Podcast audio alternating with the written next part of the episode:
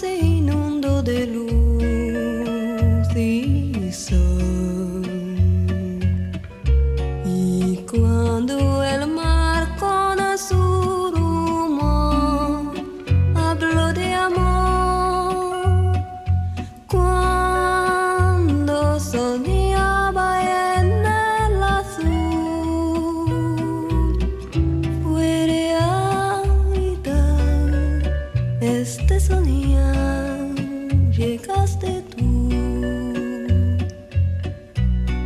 Después de un asesinato, la investigación de lo que ocurrió no permite tener demasiadas consideraciones con el sufrimiento del entorno, tampoco con su intimidad. Para saber qué sucedió hay que hacer preguntas, aunque el principal difusor del dolor casi siempre proceda de las respuestas. Nos dice ella que ha mantenido relaciones aprovechando periodos de vacaciones o periodos de, de fines de semana que venía sola, aprovechando cualquier circunstancia que venía solo, que no podía venir Pedro, tenían encuentros. De hecho, le preguntamos cuál es la última vez que mantiene relaciones sexuales con Ardines y nos refiere que, si no me equivoco, que fue en el mes de septiembre del 2017.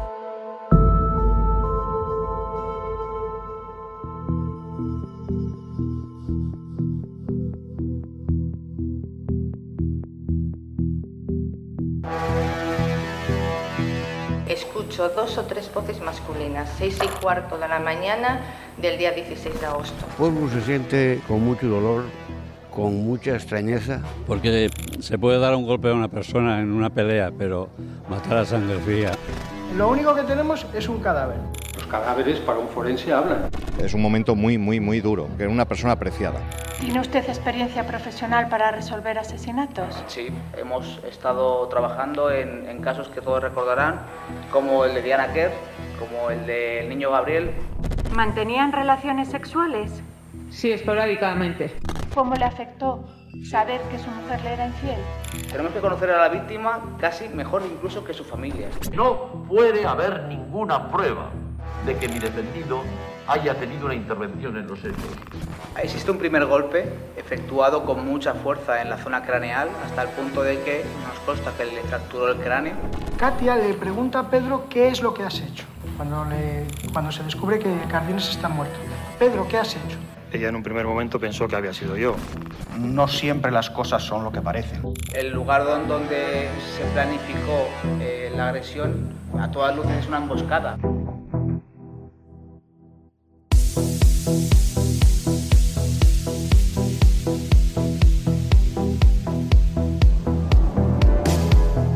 Emboscada. Caso Ardines. Capítulo 2. La infidelidad.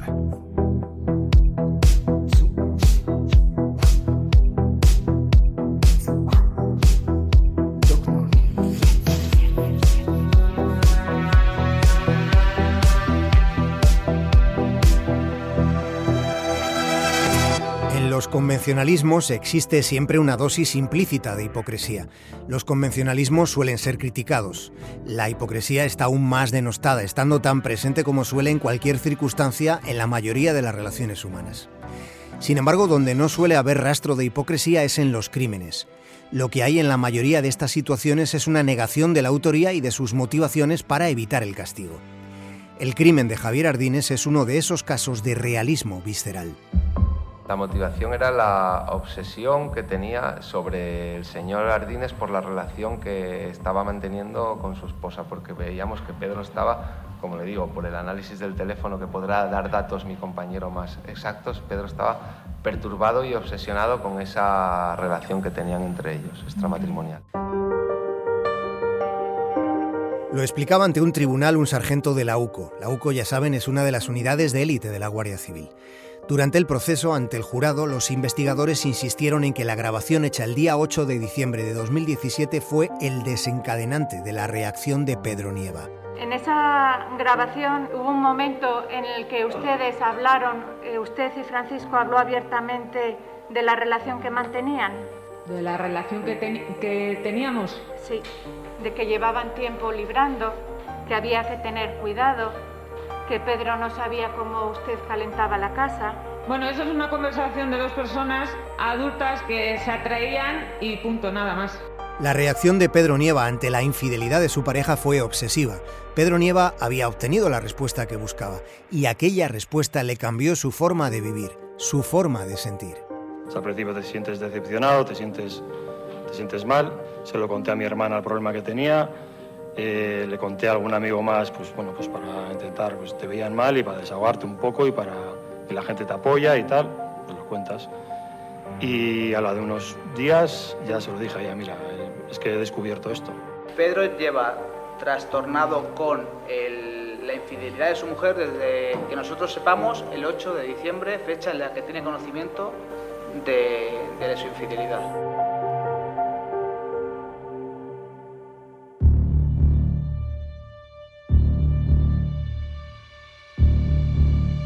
La Guardia Civil rastreó e interceptó las comunicaciones de quien consideraba el principal sospechoso, grabándose cada segundo de cada llamada telefónica.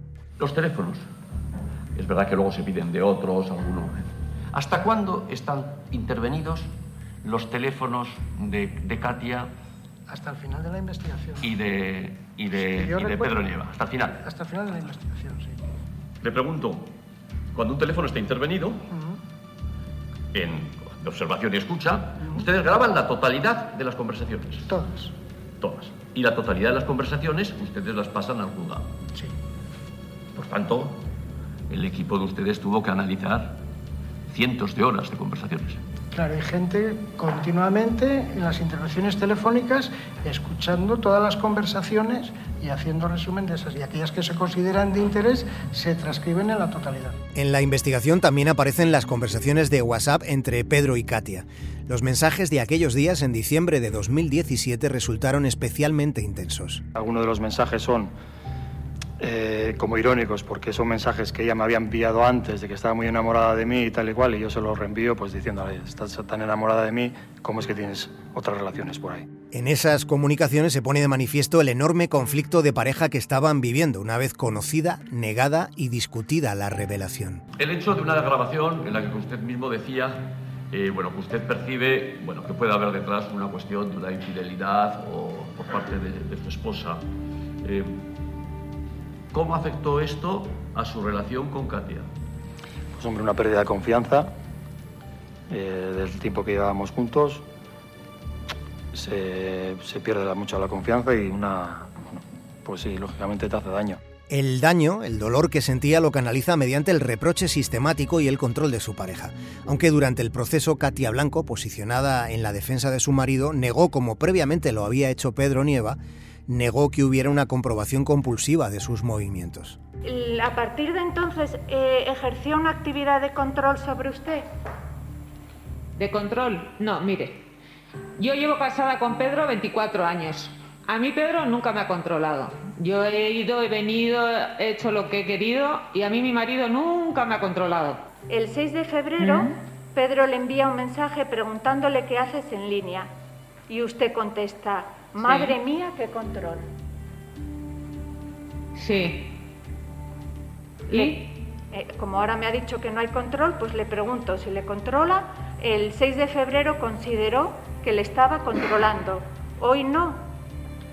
No, no, eh, perdone. A ver, usted me está diciendo que me manda mi marido un mensaje y me dice que, que hago en línea. Y yo le contesto que qué control. Eh, Le contesto en sentido de que, joder, estás despierto. No sé, qué control no me refiero a que me está controlando, a qué hora estoy en línea o no en línea. No sé, no. No sé.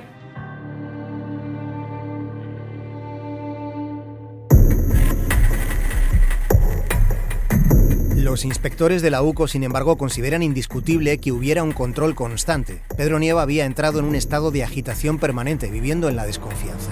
Eh, mire, eh, señor agente, eh, don Pedro nos dice que él no es una persona celosa, que él no es una persona controladora y que en uno o dos meses rehizo la vida.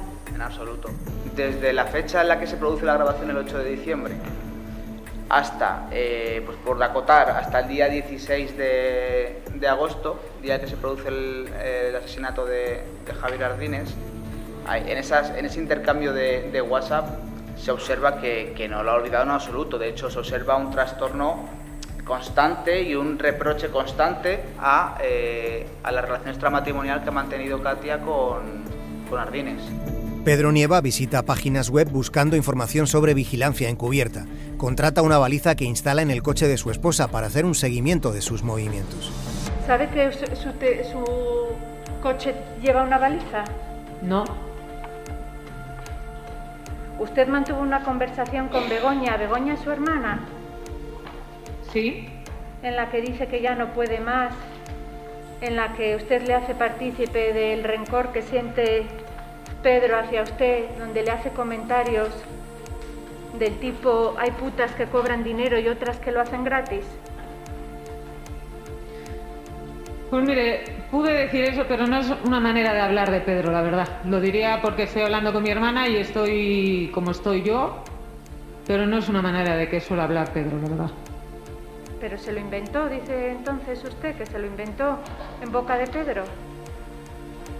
A ver, me lo inventé cuando le vuelvo a repetir que yo me desahogaba mucho con mi hermana porque mi hermana también ha pasado una situación mala y yo estaba pasando una situación mal y me desahogaba con mi hermana. Y en ese desahogo usted dice cosas que son verdad. ¿Verdad? Y que exagero otras también. Y esta, de la, esta en la que habla de lo que di- le dijo Pedro, ¿es verdad o es exageración? Pues mire, de esa en particular yo no me, no me acuerdo de hablar con mi hermana, la verdad. Katia hablaba con su hermana, Pedro hablaba con la suya. Pedro Nieva también trató de obtener información sobre pruebas de paternidad. Llega a plantearse si sus propios hijos son de Javier Ardines. Aunque durante el juicio, orientado por la estrategia procesal de su defensa, él negase que hiciera todas aquellas indagaciones. ¿Usted ha tenido algún tipo de, de, de duda en relación con su paternidad? Nunca, jamás. Desde siempre, la infidelidad ha sido un asunto muy presente. La infidelidad es el único pecado mencionado en dos mandamientos de la Biblia, el único mencionado en dos ocasiones. Concebido como pecado atávico, su castigo durante la mayor parte de la historia de la humanidad ha estado restringido, orientado casi exclusivamente para las mujeres. Esa situación ha cambiado en parte. Lo que no ha cambiado es el hecho en sí. La infidelidad sigue siendo una constante. Explica el fenómeno y sus consecuencias el psicólogo forense Maxim Bimber. No es una conducta inusual, extremadamente eh, inesperada, pues son cosas que suceden.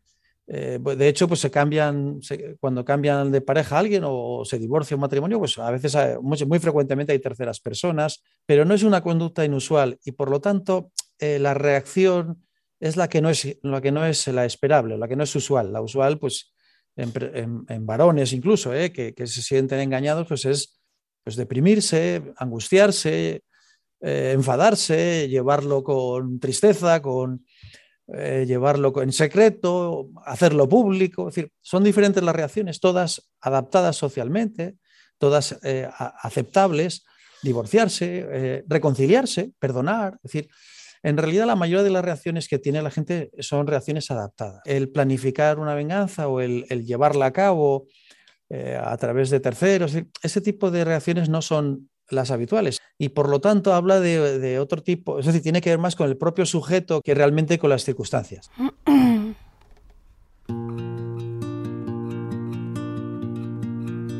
On me dit que nos vies ne valent pas grand-chose, elles passent en un instant comme fanent les roses. On me dit que le temps qui glisse est un salaud, que de nos chagrins il s'en fait des manteaux. Pourtant quelqu'un m'a dit que tu m'aimes encore. C'est quelqu'un qui m'a dit que tu m'aimes encore. Serait-ce possible alors En los asuntos de infidelidad, uno de los enjambres emocionales más retorcidos que puedan rememorarse últimamente y de los que se tenga conocimiento es uno en el que estuvo implicado Jean-Paul Enthoven. Jean-Paul es un editor y ensayista francés. Cuando Jean-Paul se lía con Carla Bruni, su hijo Rafael ya era un joven profesor de filosofía en París. Jean-Paul se sentía, digamos, musculado emocionalmente, a pesar de que ya era mayor para presumir de algún tipo de músculo. Él se sentía pletórico con su amante, que era unas décadas menor que él.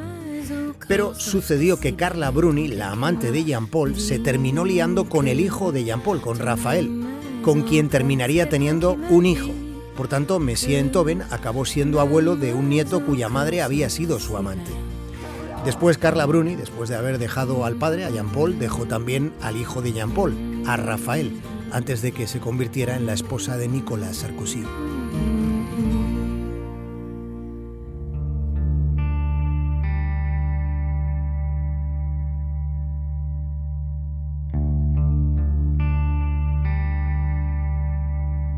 La psicóloga belga Esther Perel dice que la infidelidad es un tabú universal y aún así es universalmente practicado. Considera que aunque ha habido avances, persiste una nube de culpa y secretismo que se cierne en particular sobre las mujeres, tanto cuando engañan como cuando son engañadas. La señora Perel promovió el concepto de inteligencia erótica. Ha explorado en la naturaleza del deseo y en los dilemas concomitantes del amor moderno. La psicóloga Esther Perel dice que estamos ante la primera vez en la historia de la humanidad en que tratamos de experimentar la sexualidad en el largo plazo de una pareja. No porque queramos tener 14 criaturas y no porque sea un deber marital exclusivo de las mujeres. Encontrado una sensación muy extendida con el asunto de la infidelidad Estamos ante la primera vez en que queremos sexo por largo tiempo con nuestra pareja, por el placer y la conexión que tiene sus raíces en el deseo.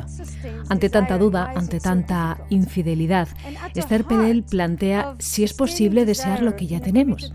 Y su respuesta es afirmativa. Entiende que el deseo sostenido en una relación comprometida está en la reconciliación de dos necesidades humanas fundamentales. Por una parte, nuestro deseo de seguridad, de permanencia, de confidencialidad. Y por otra parte, nuestro deseo de aventura, riesgo y sorpresa.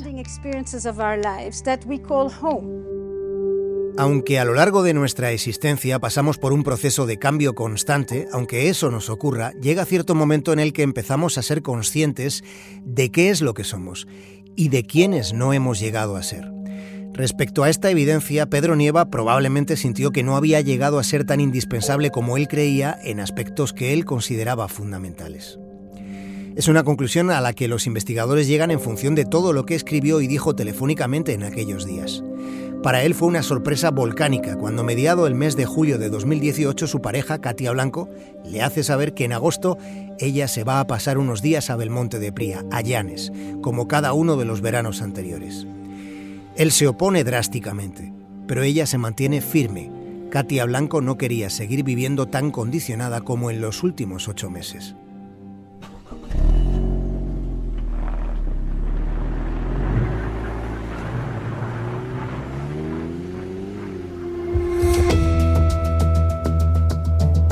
...27 de julio de 2018... ...20 días antes del crimen... ...Pedro Nieva coge su coche y emprende camino a Llanes sale de su casa de Amorebieta a las 9 y 9 minutos de la mañana. Ya en el concejo asturiano, la terminal telefónica de Pedro Nieva le ubica en dos lugares. Uno es su segunda residencia, el otro es muy significativo. Es el entorno de la casa de Javier Ardines. Aquel día, Nieva estuvo en las proximidades del lugar donde el concejal sería asesinado. En la zona de Belmonte de Pría, por registros telefónicos, una media hora, no recuerdo exactamente, eh, pero minutos arriba, minutos abajo, una media hora, desde las 14.11, si no recuerdo, hasta las 14.35 aproximadamente. En esa zona, en aquella fecha, pasó exactamente 32 minutos. Pero en el viaje de aquel día hay algo más, y ese aspecto es lo más relevante, porque Pedro no viaja solo, le acompañan otras dos personas que no son de su familia. Uno de ellos se llama Jesús Muguruza. La Guardia Civil considera que Muguruza es el intermediario. Los registros de los datos móviles acreditan que Pedro Nieva tenía a Jesús Muguruza entre sus contactos, y entre ellos hubo un considerable tráfico telefónico hasta un momento muy concreto, el asesinato de Javier Ardines. En aquel viaje del 27 de julio, 20 fechas antes del crimen, Nieva y Muguruza hacen ese recorrido con una tercera persona.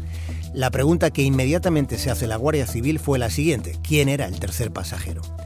Durante el proceso, tanto Pedro Nieva como Jesús Muguruza, considerado por la Guardia Civil como el intermediario, ambos afirman que el tercer pasajero era un tal Julián. Nieva sostuvo que el tal Julián, aquel 27 de julio, había ido a revisar una obra en su casa de Belmonte de Pría, en Llanes. ¿La tercera persona que les acompañaba en el coche eh, era el señor Benatia? No. ¿Quién era la tercera persona que les acompañaba? Pues un tal Julián. un tal Julián. Sí. ¿Y usted no conocía de nada a ese tal Julián? No. ¿Ese tal Julián qué le conocía? ¿El señor Jesús Muguruza? Era amigo de Jesús Muguruza, efectivamente. ¿Y era el que iba a hacer las obras? No, era el que iba a comprobar si el tejado eh, le habían hecho la reparación correcta, vamos. Y sobre todo el tema del, del aislante y demás. Por la repentina aparición de Julián preguntó la Fiscalía a la Guardia Civil. Para el Ministerio Público, Julián es claramente un personaje inventado. Jesús y Pedro nos han dicho que la tercera persona era un tal Julián. Mire, le- pero le digo más, es que nos ha dicho mm, Julián a secas, eh, sin apellidos, sin DNI, sin domicilio. ¿Usted sabe algo de este tal No sé, no sé nada de ningún Julián. O sea, ¿Usted yo- tomó yo no declaración a Jesús y a Pedro y en algún momento ellos les refirieron eh, que le existía ese tal Julián? No, no, yo tomé declaración a Pedro y en ningún momento me habló de Julián ni nada. Yo la primera vez que lo oigo, ahora el nombre de Julián. ¿En algún momento a lo largo de la instrucción, Pedro, Jesús o sus letrados informaron de la existencia de este tal Julián?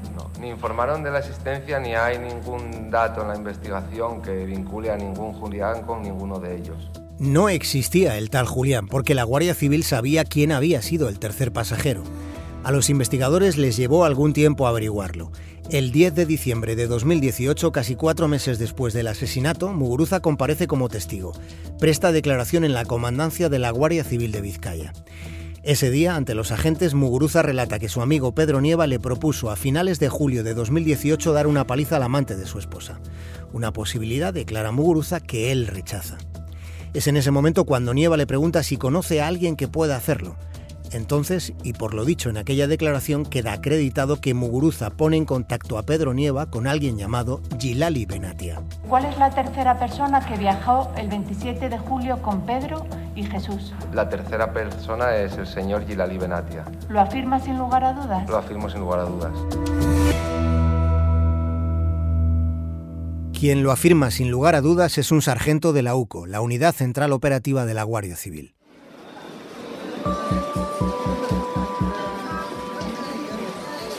Es en una cafetería del barrio bilbaíno de Ocharcoaga donde quedan Nieva, Muguruza y Benatia. En función de las averiguaciones de la Guardia Civil, es allí, en ese bar, donde conversan sobre cómo ejecutar el propósito de venganza de Pedro Nieva. El tercer hombre es Gilali Benatia. Él sería el tercer pasajero del viaje a Llanes el 27 de julio. Ese día es el día que tenemos constancia de que, de que Pedro eh, realiza un viaje a, a un municipio al que él, por su animadversión sobre todo a Ardines, había evitado ir a toda costa. Para que- que tenga conocimiento el jurado, el día 27 de julio es el día en el que eh, Pedro y Jesús eh, a- se habrían desplazado junto con Gilalia y a, a Belmonte de Pría y Pedro y Jesús le habían dado las instrucciones necesarias para cometer el asesinato. Así es. El teniente de la UCO, uno de los dos investigadores jefe del caso Ardines, le explicó a la fiscal durante el proceso por qué sabían que a ese viaje fue Gilali Benatia, señalado por la Guardia Civil como uno de los sicarios, como uno de los dos autores materiales del crimen. Lo averiguamos por, lo- por el tráfico de. Por los, por los repetidores que activaron cada una de las líneas telefónicas de estas personas.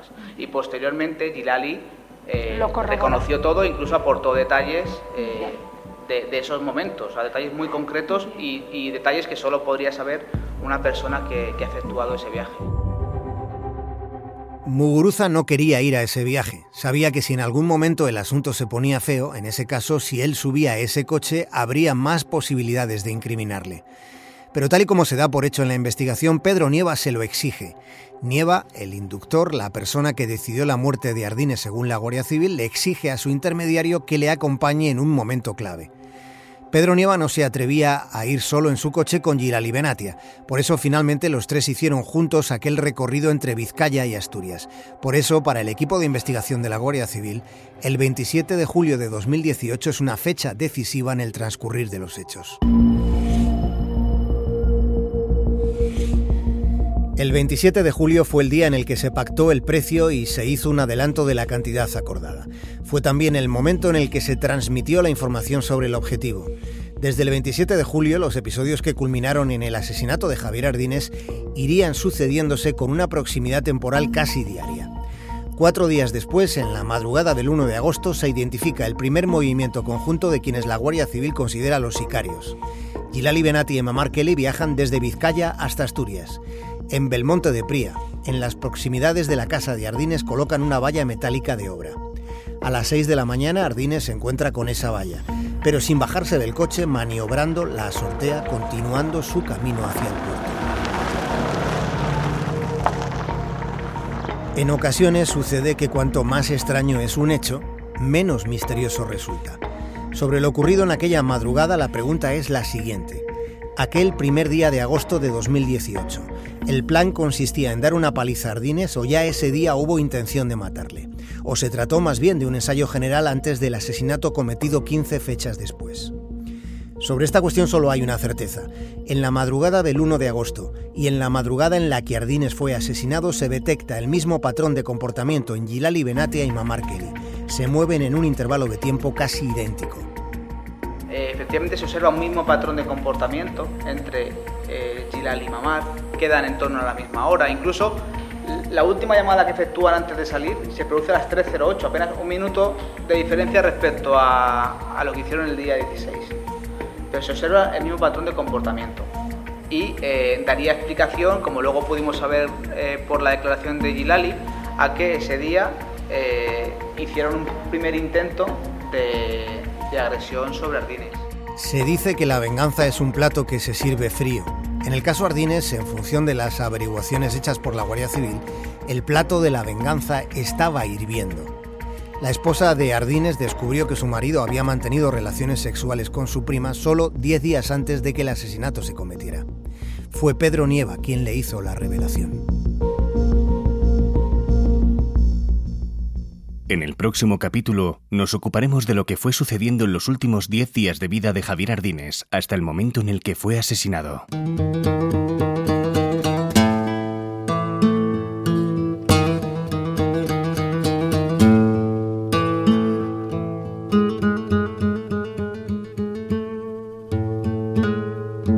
La Emboscada. Caso Ardines. Un podcast de Onda Cero y RTPA. Con la participación de Borja Fernández Sedano, Margarita Zavala, Pablo Díez, María Hernández. Nelly Díaz. Guión y dirección, Javier Cancho. Diseño sonoro, Fran Montes. Producción, Ana Gago. Uno se despide insensiblemente de pequeñas cosas, lo mismo que un árbol en tiempo de otoño se queda sin hojas. Al fin la tristeza es la muerte lenta de las simples cosas,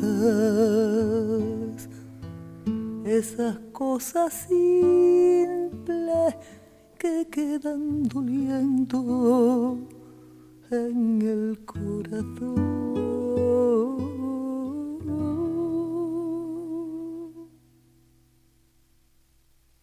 Uno vuelve siempre a los viejos sitios donde amó la vida entonces comprende cómo están de ausentes las cosas queridas. Por eso muchacho no partas ahora soñando el regreso.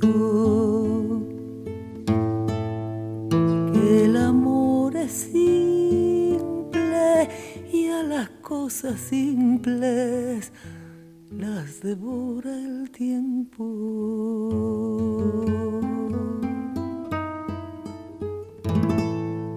Demórate aquí a la luz solar de mediodía, donde encontrarás con el pan la mesa tendida. Por eso, muchacho, no partas ahora soñando el regreso. Que el amor es simple y a las cosas simples devora el tiempo.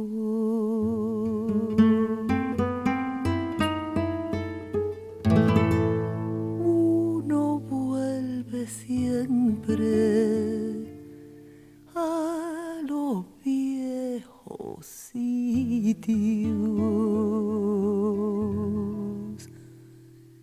donde amó la vida.